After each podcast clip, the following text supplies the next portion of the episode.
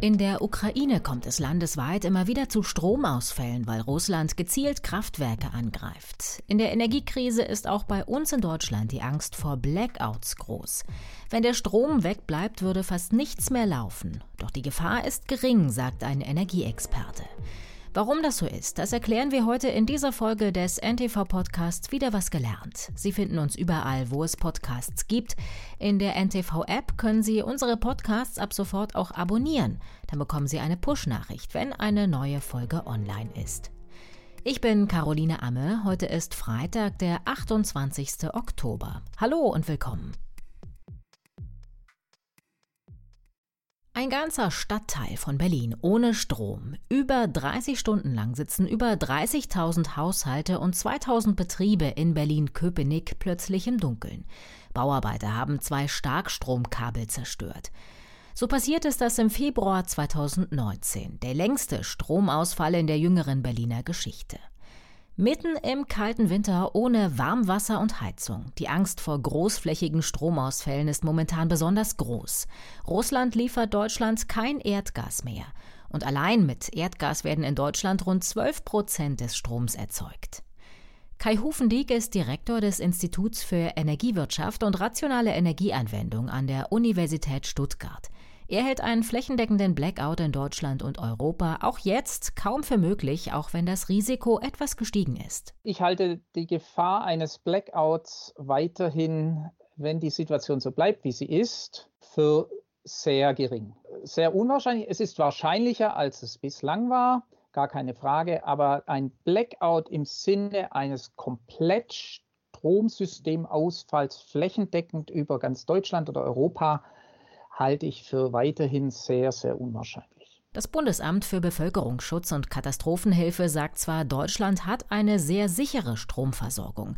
Es schließt aber einen großflächigen und lang andauernden Stromausfall auch nicht ganz aus.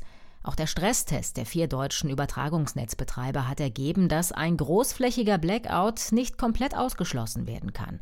In diesem Winter ist er aber sehr unwahrscheinlich.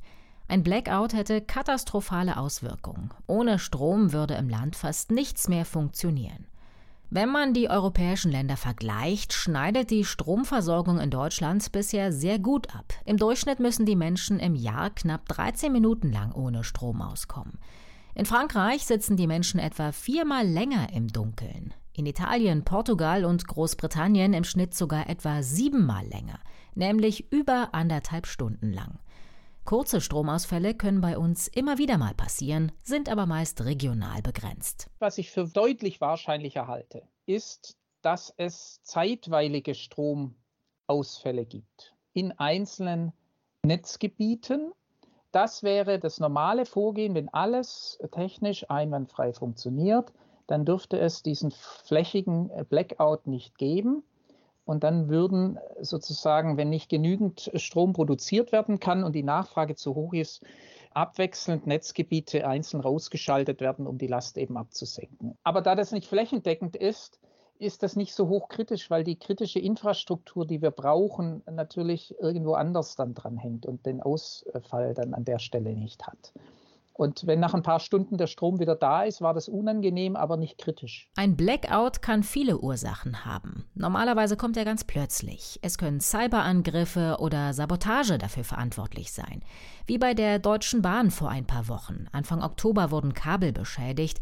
Stundenlang lag fast der komplette Zugverkehr in mehreren Bundesländern lahm. Andere Ursachen für Blackouts sind Naturkatastrophen wie die Flutkatastrophe im Ahrtal vergangenes Jahr oder dass bei der Technik etwas kaputt geht. Kai Hufendieck sieht aktuell noch ein weiteres Risiko, dass einfach nicht genug Gas da ist, um Strom zu produzieren. Wenn das passiert, müssten einzelne Regionen oder große Verbraucher für eine bestimmte Zeit geplant vom Stromnetz getrennt werden. Das nennt sich dann nicht Blackout, sondern Brownout. Dann ist natürlich die Frage, kann man äh, dort diese Mengen durch andere Quellen ersetzen. Das geht in einem gewissen Teil, da ist ja auch einiges gemacht worden, aber eben nicht vollständig, weil die Mengen doch sehr groß sind, die wir aus Russland bezogen haben.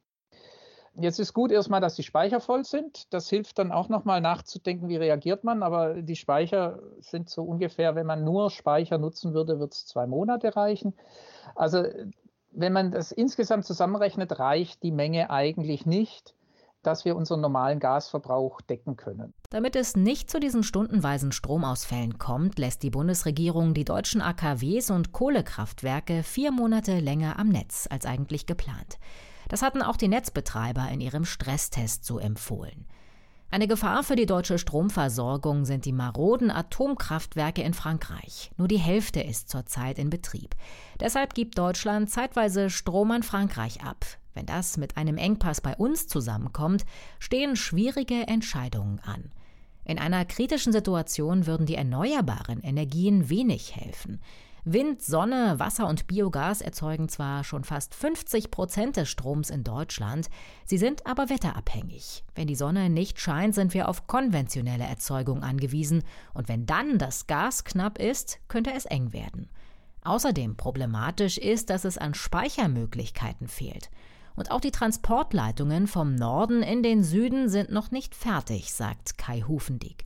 Schwierig wird es, wenn zwar viel erneuerbarer Strom da ist, aber nicht transportiert werden kann und im Süden kein Ersatz da ist, auch kein Gas. Das ist kein Planungsfehler. Das sind die Probleme der Genehmigungsverfahren, sonst wären die schon längst fertig. Das kann man eigentlich nicht den Planern anlasten, auch nicht den Übertragungsnetzbetreibern und aus meiner Sicht auch nicht der Politik, denn die Politik sagt, wir wollen die haben, wir wollen, dass die gebaut werden, aber wenn sie dann halt in Widerspruchsverfahren äh, lokal hängen bleiben, haben sie halt das Problem. Der letzte Kilometer Trasse, der fehlt, sorgt dafür, dass die ganze Leitung halt nicht funktioniert. Die muss durchgehen. Ne? In Deutschland kümmern sich vier große Übertragungsnetzbetreiber darum, dass der Strom bei den Verbrauchern ankommt. Das sind 50 Hertz, Amprion, Tenet und Transnet BW. Nach einem Blackout müssen sie das Netz wieder hochfahren. Im Frühjahr haben Amprion und Transnet BW in Süddeutschland so einen Schwarzstart zum ersten Mal erfolgreich live durchgespielt. Dafür haben sie ein Pumpspeicherkraftwerk mit einem Stausee benutzt. Nicht alle Kraftwerke können aus eigener Kraft hochfahren, wenn der Strom weg ist. In Deutschland gibt es davon rund 170, vor allem Wasserkraftwerke. Schwarz starten können ansonsten noch Gaskraftwerke oder Druckluftspeicherkraftwerke. Kohle- oder Kernkraftwerke können das nur, wenn sie einen Motor oder eine Gasturbine eingebaut haben. Ähnlich ist das bei Photovoltaik- und Windkraftanlagen. Nach einem Blackout werden dann diese schwarzstartfähigen Kraftwerke zuerst hochgefahren und danach dann die anderen, erklärt Kai Hufendieck. Was dann passiert, ist, dass die Übertragungsnetzbetreiber, die die Aufgabe haben, dann das Netz wieder aufbauen und das funktioniert dann eben so zellenmäßig. Stück für Stück. Das wird dort auch geübt mit dem Personal, die dafür die Verantwortung hätten. Da wir das glücklicherweise live seit dem Krieg nicht mehr hatten, zumindest in Westdeutschland nicht, ich glaube in Berlin, Westberlin, die ein Inselnetz hatten, gab es das mal, aber da hat das keiner in echt geübt, aber da gibt es auch Simulatoren und ähnliches, wo die trainiert werden, wie das dann funktioniert. Und dann wird man Stück für Stück Kraftwerke hochfahren und dann Stück für Stück, wie der Strom dann wieder da ist, dann Netze reinhängen. Das Problem ist, die erneuerbaren Anlagen können sie ohne Netz dann auch nicht anfahren einfach. Auch wenn er derzeit trotz schwieriger Lage unwahrscheinlich ist. Ein kompletter Blackout kann fatale Folgen haben. Ohne Strom funktionieren Telefone, Computer, Herd und Heizung nicht, Fahrstühle bleiben stecken und Züge stehen. Supermärkte können nichts mehr kühlen. Nur für maximal 72 Stunden ist die Notversorgung mit Wasser und Wärme bei einem Blackout sicher, sagt der Städtetag. Auch Krankenhäuser könnten einen Stromausfall nur wenige Tage lang durchhalten, hat eine Umfrage vom Deutschen Krankenhausinstitut ergeben. Aber auch wenn der Strom mal nur für ein paar Stunden weg ist, sollten wir uns vorbereiten, ob der Ausfall nun geplant ist oder nicht. Für den Fall empfiehlt das Bundesamt für Bevölkerungsschutz und Katastrophenhilfe, einen kleinen Lebensmittelvorrat zu Hause zu haben. Außerdem einen Campingkocher, Ersatzakkus für die Handys, batteriebetriebene Lampen und Radios und auch genug Bargeld, weil Geldautomaten ohne Strom dann auch nicht mehr funktionieren. Das war der NTV-Podcast Wieder was gelernt. Danke fürs Zuhören. Sie erreichen uns unter der E-Mail-Adresse podcasts.ntv.de. Schreiben Sie uns sehr gern auch Ihre Themen, die Sie hier mal hören möchten. Mein Name ist Caroline Amme. Machen Sie es gut. Bis zum nächsten Mal. Tschüss.